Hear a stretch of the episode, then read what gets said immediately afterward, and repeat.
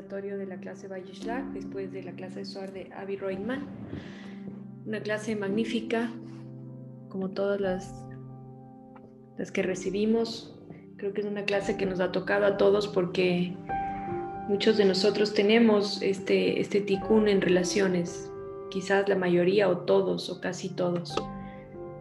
Así que creo que nos, nos ha tocado a muchos. ¿Alguien más que quiera compartir algo, preguntar algo?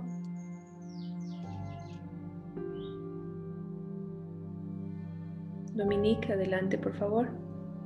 A mí me quedó sonando la parte de, de la cuando el esposo llegaba a la casa y veía todo hecho un desastre y le decía a la, a la mujer, bueno, ¿y qué pasó? Y era, nada, que no hice lo que hago todos los días. Esta capacidad de la mujer de, de poner orden y de alguna manera traer esa armonía al hogar. ¿Cómo se puede hacer para que eso sea visto desde la apreciación sin tener que dejar que la casa se caiga a pedazos para que se note la diferencia? Bueno, esa es una pregunta que deberías hacértela a ti mismo porque cada uno, la pareja de cada uno responde de distintas maneras. Yo no te puedo decir cómo va a responder un elemento de tierra frente a un elemento de fuego, de agua, porque acuérdense que lo que provoca o genera en nosotros la percepción de la realidad son los elementos de nuestra carta astrológica. Para, lo que es ordenado para un Virgo, por ejemplo, puede ser, eh, lo que es desordenado, perdón, para un Virgo puede ser el orden de un Piscis, por ejemplo. Entonces no es tan, tan susceptible de qué hacer puntualmente. Lo que yo creo que podría llegar a funcionar es eh, que las cosas no sean tan radicales, es decir, ni que esté completamente nítido, ni que esté completamente hecho un desastre, y que más bien haya un trabajo en conjunto para que quien está a cargo del hogar, que no necesariamente es la mujer, a veces también es el hombre, quien está a cargo del hogar y quien sale a trabajar, pueda ver que ese estuviste en la casa todo el día, en verdad también representa una gran dosis de enfoque, de disciplina, de esfuerzo, de constancia, de deseo, porque muy bien podría quedarme yo todo el día sin tender la cama porque no tengo la disciplina para hacerlo. O muy bien podría no limpiar las cosas como tengo que hacer porque no tengo esa, esa fuerza, esa energía, ese deseo. Entonces quedarse a cargo del hogar requiere muchísima energía de tierra, de constancia, de disciplina, de enfoque y de hacer las cosas en tiempo y en forma concreta y correcta. Gracias. ¿Alguien más? A mí lo que me quedó sonando, Dominique, de la pregunta que hiciste fue eh, lo del tu abuelo paterno. Creo que es importante que recordemos que muchas de las eh, situaciones que experimentamos a nivel consciente o a nivel subconsciente también tienen que ver con nuestro árbol genealógico y con todas estas relaciones que muchas veces no las tenemos aceptadas en nuestra vida, porque existen personajes dentro de nuestro árbol genealógico, como explicó Dominique, que pueden estar presentes porque así, así es, porque nací de ese, desde ese lugar, porque vengo de esa familia, pero que no los tengo asumidos, no los tengo interiorizados, no los tengo aceptados en mi vida. Y lo que ocasiona eso es eh, conflicto, un conflicto interno, porque hay alguna parte de mí mismo que no acepto, porque todo ese árbol genealógico que está detrás nuestro, está dentro nuestro también. Es decir, hay una energía de ese abuelo paterno, de, esa madre, de esa tía, de esa persona que yo no tengo aceptada a nivel racional porque su forma de ser, porque las acciones que hemos vivido o lo que no hemos vivido y no hemos compartido no permite que yo interiorice esa energía, pero esa energía está presente.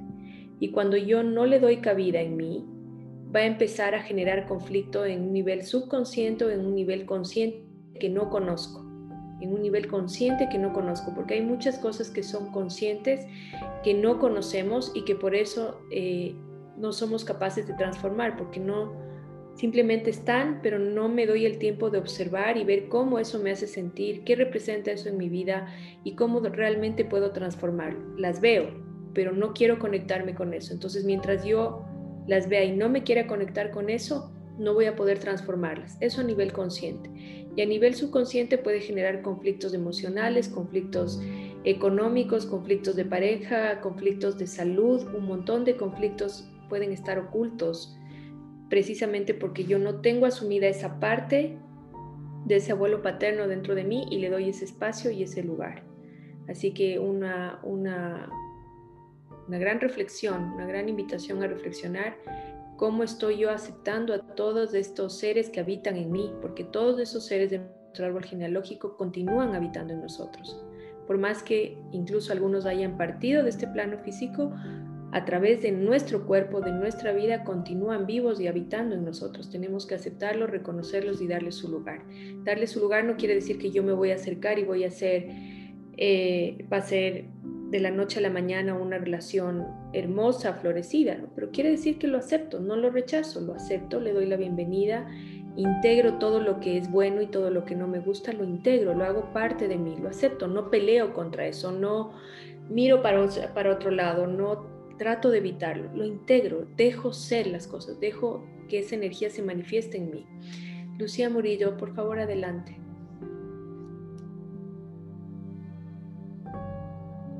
Lucía.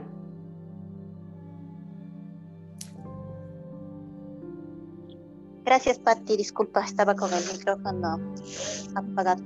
Buenos, días con todos. La pregunta iba también por ese lado. Eh, muchas veces el aceptar a todo nuestro árbol genealógico, como tú ahorita dijiste, no significa eh, acercarme y que tenga una muy buena relación con cada uno, pero tal vez puede, puedo hacer algo como, qué sé yo, escribir una carta que tal vez nunca sea entregada, pero en donde pueda ir aceptando y asimilando todos los conflictos o todas las cosas que mantenga con, con determinada persona, puede ser eso un paso para aceptar y reconocer que, que forman parte de mí o alguna otra cosa que se pueda hacer en ese sentido.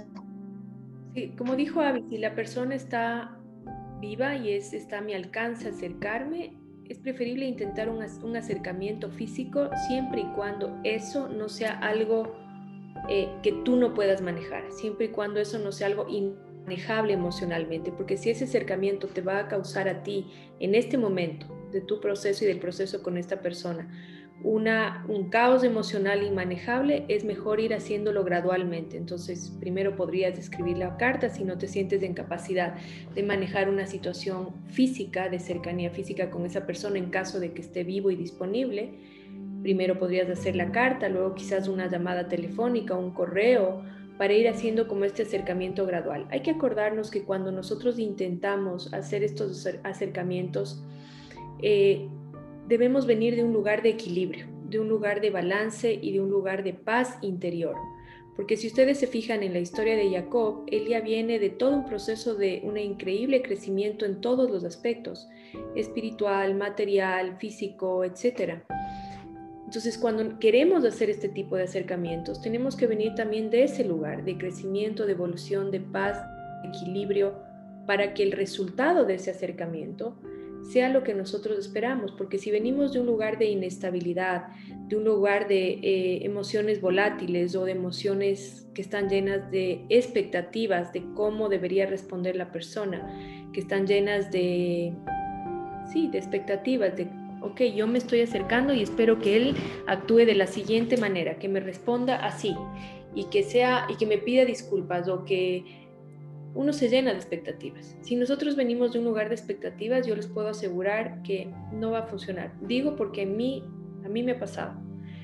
Quizás, y tengo que volverlo a intentar, esto es un trabajo que me estoy poniendo yo me lo he puesto en el 2020, pero ahora estoy pensando en nuevas aristas porque esto se va abriendo, ¿no? La visión se va expandiendo y uno va viendo nuevas cosas. Si uno viene de un lugar de, de ecuanimidad, de tranquilidad, va a ser, y sin expectativas, va a ser mucho más fácil que se restauren esos, esos vínculos. Porque yo no estoy esperando nada y cuando yo no espero nada, todo lo que la otra persona me pueda dar se convierte en un regalo para mí pero tengo que venir de ese lugar de no espero nada, simplemente voy a dar lo mejor de mí con ecuanimidad, con balance. ¿Alguien más? A ti, A mí me pasa particularmente que no me siento preparada para hablar con mayor parte de mi familia. y, y, no me siento preparada y no sé si no estoy siendo humilde o... Pero a lo mejor esa parte de las expectativas es en la que no es que cree expectativas, sino que sé que están tan en su rollo que no me siento como tranquila para... Mm, sé la manera en la que van a actuar, porque se vuelve una constante. Les escribí y fue así como de me escribió Maura y quién sabe qué quería. Y no era para nada, o sea, solamente era un mensaje y dije, no puedo con esto. Entonces, realmente yo he tomado la decisión de mantenerme así porque todavía no me siento capaz de entenderlos desde su lugar y, cómo actúan ellos. No sé si lo estoy haciendo como que bien pero yo no me siento como todavía, cuando escribo es como que ellos lo toman de algo quiere o algo, o quiere mi atención o quiere que la tomemos en cuenta, porque no me toman en cuenta. Y es como, ni es eso, ¿no? Y, digo, híjole, prefiero mantenerme, hasta me siento más en paz de decir, así está bien. Y no sé si está bien. Que no hay ni bueno ni malo, Maura. Todo depende de tu intención. Si tu intención realmente es una intención pura, la respuesta de ellos es de ellos, no es tuya.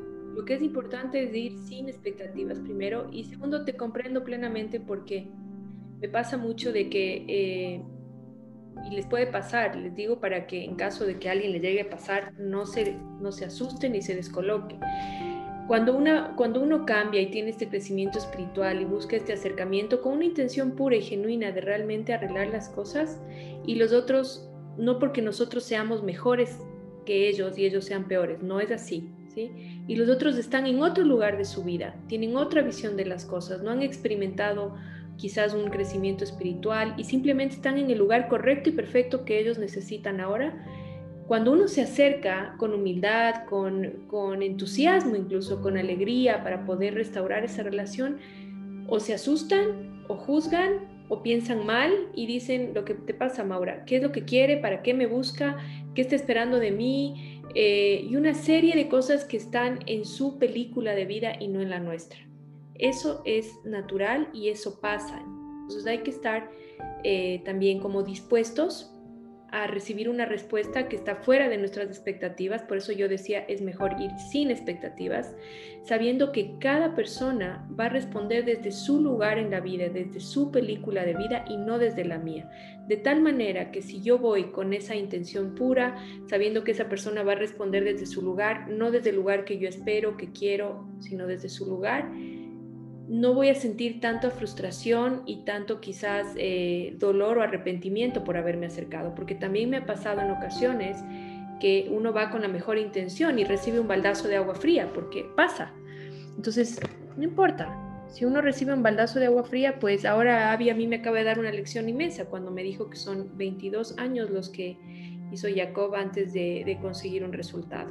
Entonces, bueno, hay que trabajar en la medida de nuestras posibilidades, de nuestras más altas posibilidades, saliendo siempre de, nuestra, de nuestro nivel anterior, yendo hacia nuestro mejor nivel de intención, sin expectativas de pureza, de claridad, para tratar de restaurar las relaciones y estar absolutamente abiertos a lo que pase, porque lo que quiera que pase es exactamente lo que nosotros necesitamos experimentar la respuesta que nos dan es exactamente la respuesta que necesitamos experimentar para ampliar nuestro corazón, nuestro nivel de aceptación, nuestra capacidad de amar a las personas por quienes son y no por quienes queremos que sean, que eso es básicamente lo que propone cualquier camino espiritual. El amor incondicional es aceptar a las personas por quienes son sin querer cambiarlas, sin querer intervenir o acelerar en su proceso. Eso es amor incondicional. Ok, Pati. Y Los amo y nada más los quiero de lejitos. Gracias. Igual nosotros a ti. ¿Alguien más que quiera preguntar algo? ¿Compartir algo?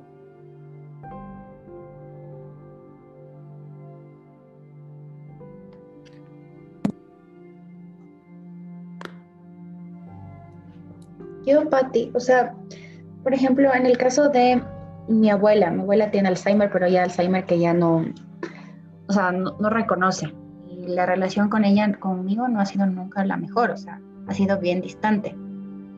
Pero no sé si estoy a veces muy tarde o si es que ella lo recibe, porque a veces uno piensa, no, o sea, ya para qué, porque no se acuerda de nada. Pero entonces a veces siento que estuviera arando en, en agua, o sea, sembrando semilla en agua. Es para ti, porque además el lenguaje del amor no, reconoce las limitaciones del cuerpo físico. El lenguaje del amor no reconoce las limitaciones del cuerpo físico.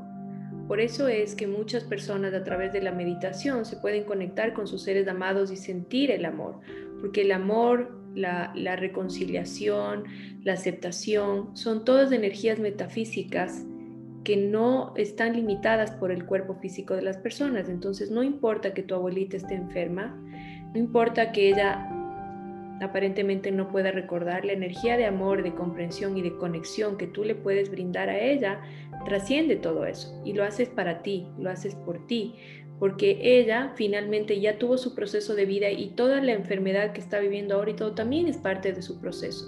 Entonces, no, no, te ocupes tanto de ella, ocúpate de, tú, de ti, de tú, de cómo te sientes, de, qué lugar vienes, de hacia dónde quieres llegar con esa intención. Eso es lo único importante. Gracias, Patricia. ¿Ni más? Bueno, no hay nada más hermoso y está aquí María Claudia. María Claudia, no sé si quieres compartirnos tu experiencia del fin de semana con tus ancestros, que creo que fue linda. ¿Estás por ahí? Así algo cortito, no nada íntimo.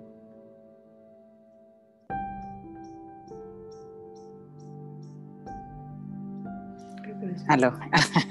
no, voy a, no, voy a, no voy a activar mi cámara, pero sí, lo que dijo Patti es muy cierto. Eh, logré tener una conexión a nivel cuántico eh, mediante la meditación, conectarme con abuelos que nunca tuve relación. Y, y fue algo mágico, fue algo realmente maravilloso verlos, abrazarlos, sentirlos, limpiar y sanar. Eh, abuelos y asimismo con mi padre. Es muy lindo, fue muy lindo. Es liberador, ¿no, María Claudia? Liberador, así, exactamente. Te quedas en paz. Es algo que, como tú dijiste también, lo hice para mí misma.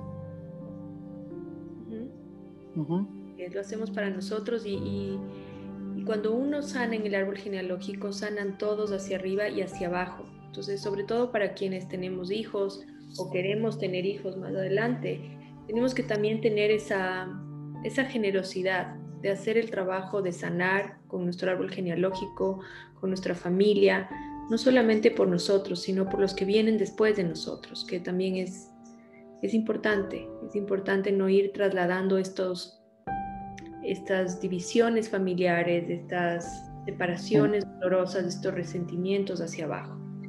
memorias. Memorias, sino realmente sanarlas. Ok, creo que hemos conversado rico, hemos compartido como siempre. Les agradezco a todos por permanecer en el conversatorio. No sé si alguien más quiere compartir algo. Si no, activen sus cámaras para despedirnos, aunque sea. o si no, activen sus micrófonos, por lo menos si no quieren activar la cámara.